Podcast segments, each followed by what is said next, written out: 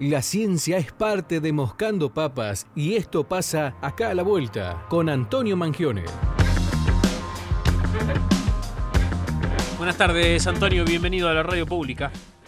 ¿Cómo te va, Fran? Buenas tardes a la audiencia. Gracias por estar un nuevo martes, ¿eh? No, por favor, gracias a ustedes. Bueno, este, recién lo, lo anunciaba. El tema de hoy está muy interesante y tiene que ver con la herpetología y colecciones biológicas, ¿no? Así es. Definamos un poco herpetología para ir poniendo en tema a la gente. Herpetología es el estudio de los anfibios y reptiles. Bien. Un grupo bastante diverso a nivel global y también diverso acá en Argentina y en San Luis en términos de especies, ¿no? El término, mm, no sé si quieren saber un poco de etimología, ¿no? Del origen de las palabras, pero herpeto significa algo así como arrastrarse, deslizarse, ¿no? Así que viene de ahí, de esa forma de la que fue percibido este, entre los saltos y arrastrarse de anfibios y reptiles. Y es una disciplina que tiene, como algunas disciplinas de las ciencias naturales, muchísimos años, muchísimos miles, un par de miles, si se consideran los primeros estudios de análisis relacionados sobre, hubo observaciones eh, sistemáticas al principio, es decir, de clasificación y algunos estudios muy rudimentarios acerca de la biología de las especies. Y obviamente la historia conocida, la historia occidental, la contada por Europa, se remonta, hay textos del 1500, 1600. En Argentina, como todas estas disciplinas tienen su origen a partir de entre el 1800, 1700 tardío, así fines del siglo XVIII. Em, entonces uno em, empieza a, contar la historia de, las ciencias naturales, en este caso de la herpetología, a partir de los primeros registros hechos durante lo que se llamaba la época de la colonia, acá en Argentina en particular. Eh, para ponerlo un poco en, contexto, la, asociación científica que reúne a los herpetólogos y herpetólogas en Argentina fue fundada eh, al principio de 1980, ¿no? como para tener una idea de cuando recién la comunidad científica se organiza al menos en una asociación científica, que estos no son datos menores acerca de las historias de los procesos institucionales. en San Luis es una disciplina con con cierta tradición, un poco generalista, ¿no? Siempre hubo alguien que estudió, este, mm, entre otros este, objetos de estudio, a, anfibios y reptiles, y en los últimos 20 años ha tenido un auge mucho más, mucho más desarrollado, y sobre esto quiero contar, quiero, quiero contar directamente sobre lo que ocurre en San Luis. Y voy a dar un par de datos, siempre tiro algún dato. Pensemos en, en anfibios y reptiles como un grupo muy diverso a nivel global, unas 8.000 especies de reptiles a nivel global, ¿no? Mundial, unas 8.000 especies de anfibios, y cuando nos venimos a Argentina nos encontramos con unas 400 especies de reptiles y 51 especies en San Luis, ¿no? 8.000 a nivel global, 400 aproximadamente en Argentina y en San Luis 51 por ahí, 50. Y de anfibios tenemos 8.000 a nivel global, ¿no? En Argentina unos 170, 180 y en San Luis 23. ¿Por qué digo esto? Porque este número 50 para reptiles y, y 23 para San Luis es un número muy importante para lo que significa una provincia, más teniendo en cuenta que anfibios y reptiles son muy susceptibles a la degradación y fragmentación del hábitat.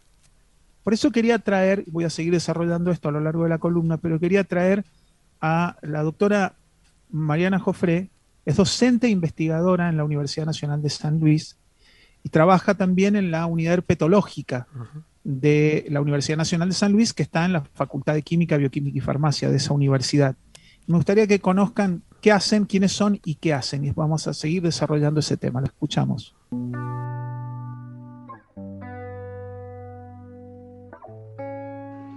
Somos un grupo de investigadores e investigadoras que nos dedicamos al estudio de la diversidad, distintos aspectos de la diversidad de la herpetofauna regional. La herpetofauna incluye a los anfibios y los reptiles. Son eh, grupos que tienen roles muy importantes en los ecosistemas, pero en general son este, poco conocidos, eh, por lo que bueno, nuestra intención es poder aportar a su, a su conocimiento. El grupo de trabajo está conformado por bueno, docentes, investigadores, investigadoras de la Universidad Nacional de San Luis, de las áreas de biología y zoología. Em, tenemos este, estudiantes que colaboran también en el proyecto, una colaboradora externa de la Universidad Nacional de Córdoba y bueno, este año eh, tenemos el orgullo de tener nuestra primera becaria de, CONICET que está haciendo su trabajo en el proyecto las temáticas van desde bueno, eh, diversidad y conocimiento de las especies que están presentes, estudios de variaciones este, moleculares, em, estudios sobre parásitos, em, estudios sobre morfología, principalmente de reptiles. Eh, el lugar donde se asienta el proyecto es la unidad de herpetología de la Facultad de Química, Bioquímica y Farmacia de la Universidad Nacional de Salves. Mariana Beatriz Jofre, eh, eh, docente e investigadora de la Facultad de Química, Bioquímica y Farmacia. Así es, integran este grupo también Bárbara Espeche, el estudiante Sol Jiménez, el estudiante doctor Audio Fernández Marinone, Alejandra Villegas, a que se refería a la becaria de CONICET, y Paula Rivera, que es una sección, una, una asesora externa de otra universidad. Esta, mm, esta unidad herpetológica forma parte del Sistema Nacional de Datos Biológicos también. Ahora vamos a ver de qué se trata esta colección. Tiene un rol fundamental. Pensemos, a, partir de los números que acabo de decir, que Argentina tiene el 5% de la diversidad de reptiles, ¿no? Y el 2,5% de la diversidad de, eh, y, un, poco menos, ya, el, ya sería un 1% de la diversidad de anfibios a nivel global pero para que nos demos una idea, es una diversidad relativamente alta si la repartimos ¿no? entre países, a nivel de país. Es bastante alto. Así que, digamos, la importancia que cobra el estudio regional, local, puntual de, de anfibios y reptiles es enorme en la situación, en el contexto que decía recién, de la sensibilidad que tienen a las perturbaciones de hábitat deforestación, Fran, la deforestación, la fragmentación del hábitat, la contaminación y el tráfico de fauna son de las principales amenazas a las que se ven expuestas anfibios y reptiles en todo el mundo y también acá en San Luis. Y también acá en San Luis. Em, si bien, por ejemplo, una de las especies que más se trafica en San Luis son las aves, ¿sí? Mm las aves y algunos mamíferos, entre los reptiles, las tortugas, es, digamos, disputa el podio y es muy preocupante la situación. Sí, y en los 90 estuvo de moda adoptar iguanas. Sí, sí, sí, sí, bueno, en fin, sí, hay que abandonar el mascotismo, lo, hemos tratado en otras oportunidades. Como decía, esta colección pertenece al Sistema Nacional de Datos Biológicos, ¿sí? que es un sistema que está anclado en el Ministerio de Ciencia y Tecnología, fue creado en el 2009 y tiene como misión conformar como una base de datos compartida, unificada, sobre información biológica diversa. Adentro de ese gran sistema nacional de datos biológicos hay 5 millones de registros, ¿sí? este, hay 91 instituciones involucradas, es, algo enorme y, y, crece, y crece todos los días. En ese contexto, en ese sistema nacional, está esta unidad herpetológica, que me gustaría que escuchen a Mariana Jofré eh, donde cuenta cómo está compuesta y lo que tiene, porque me parece sumamente valioso saber esto.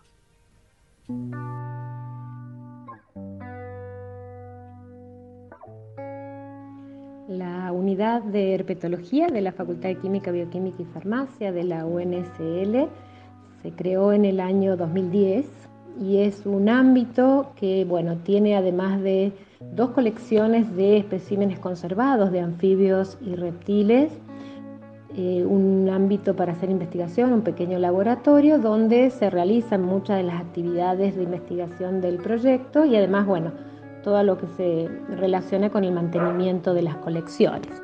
Las colecciones eh, son dos, una es la colección del doctor eh, Chey, que fue donada por él a la universidad, Esta colección tiene 1.300 ejemplares conservados de anfibios y reptiles y después también está albergada en la unidad de herpetología la colección herpetológica de la UNSL, que es una colección que eh, antes estaba en el área de zoología.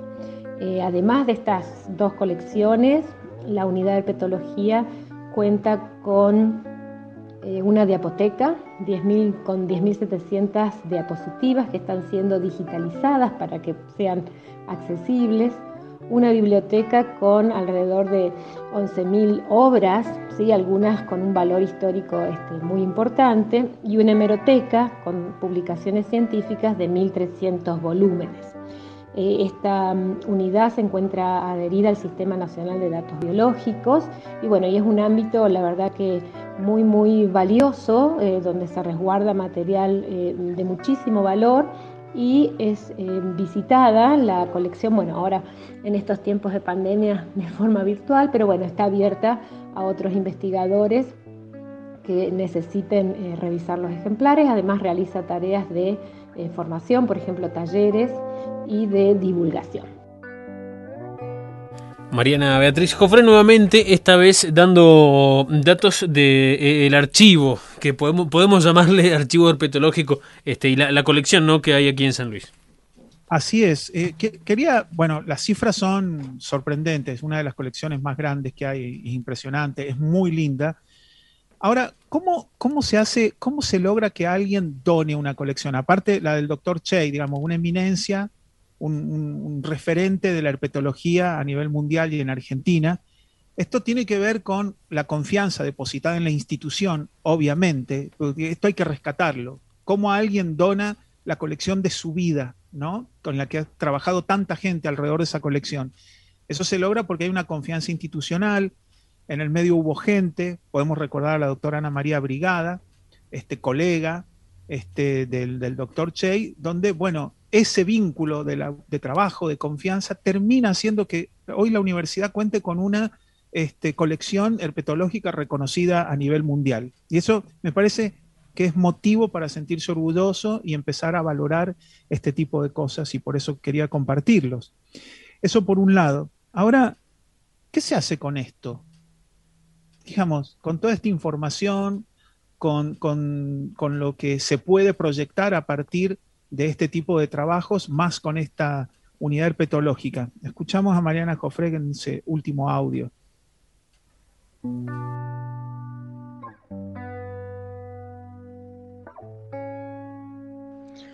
Bueno, a futuro la intención obviamente es seguir creciendo, si bien eh, muchos de los que trabajamos en este proyecto hace tiempo que nos dedicamos a la, herpetología, el, proyecto es bastante nuevo. Em, el proyecto pasó de ser un proyecto promocionado a consolidado recién el año pasado, lo cual fue bueno, muy, muy importante para, para nosotros. Así que bueno, apuntamos a, poder seguir este, aportando conocimientos sobre los anfibios y reptiles de la, de la, región. Y en cuanto a la unidad de herpetología, bueno, también em, que, siga, que pueda seguir creciendo. Eh, estamos iniciando una etapa importante de digitalización de, mucho de su contenido para que éste esté accesible. Em, eh, una cosa importante y buena es que la unidad de herpetología cuenta con recursos propios de la facultad, lo cual la verdad que es, importantísimo para el mantenimiento. Y bueno, la idea es poder seguir creciendo y, poder difundir los conocimientos sobre anfibios y reptiles. Un proyecto que estamos encarando eh, ahora, recientemente, es la elaboración de guías de herpetofauna para eh, la comunidad en general. Bien, eh, nuevamente Mariana Beatriz Jofré, esta vez dando cuenta de, la digitalización que, en la que se está trabajando, ¿no? Imagínate, 10.700 diapositivas, no sé el, el, grupo etario, la conformación etaria de la audiencia, pero algunos saben lo que es una diapositiva. Este, hay que digitalizarla porque si no hay que verlas en un proyector y eso no tiene mucho sentido. Pero eso también es un registro, eso también es un dato biológico de muchísima importancia. Em, no, quería comentarles finalmente que en este momento no se puede visitar, este, pero Cualquier persona interesada, cuando puedas hacérsela en presencialidad, puede solicitar visitar, no tiene horarios como si fuera un museo, pero han recibido estudiantes, escuelas, etcétera, y eso en un futuro cercano se va a poder hacer en forma presencial nuevamente, así se hacía antes. Entonces, es un lugar también que está uh -huh. abierto a toda la comunidad, con algunos requisitos, un lugar muy chico, pero sí se puede acceder. Así que está disponible, Bien. es más de lo que está, se hace y se sigue construyendo. Acá en la ciencia que se hace San Luis, acá a la vuelta, Fran. Antonio, hay una invitación para el próximo viernes 7 de mayo a las 19 horas, ¿verdad? Ah, sí, sí, hablamos, es un conversatorio del organizado por el Departamento de Biología de la Universidad Nacional de San Luis, de la Facultad de Química, Química y Farmacia. El conversatorio se llama COVID 2.1, aprendizajes de un año en pandemia, y tiene por expositores a la doctora eh, Jimena Mansur, uh -huh. es eh, este, docente e investigadora de la Universidad Nacional de San Luis, y um, eh, acompaña, este, con que estamos muy agradecidos, el doctor Ernesto Resnick, que es biotecnólogo, doctor en biología molecular, un especialista en temas vinculados a COVID y que ha tenido una repercusión enorme en esto, este último año eh, en, como asesor, consultor y también en la comunicación de estos temas en redes sociales. Y va a moderar eh, Maximiliano Juriayub, el doctor Maximiliano uh -huh. Juriayub, que junto con Mansur han trabajado con su grupo de investigación en distintos desarrollos vinculados al COVID, a la COVID-19, a principio, de, en, a mediados del año pasado, con un desarrollo tecnológico que permite reducir costos y, y, y, y tiempos en la realización de PCR para detectar uh -huh. SARS-CoV-2 y, ahora últimamente están haciendo estudios para detectar variantes, las variantes de, de COVID eh, en saliva. Así que bueno, también muy contentos por eso que está por ocurrir el viernes. Están todos invitados por el canal de YouTube del Departamento de Biología de la Universidad Nacional de San Luis. Antonio, gracias por este acá a la vuelta y nos reencontraremos el próximo martes. Gracias a ustedes, un abrazo grande. Abrazo grande. Antonio Mangione en el acá a la vuelta de todos los martes, aquí en la radio pública. 6.58 de la tarde.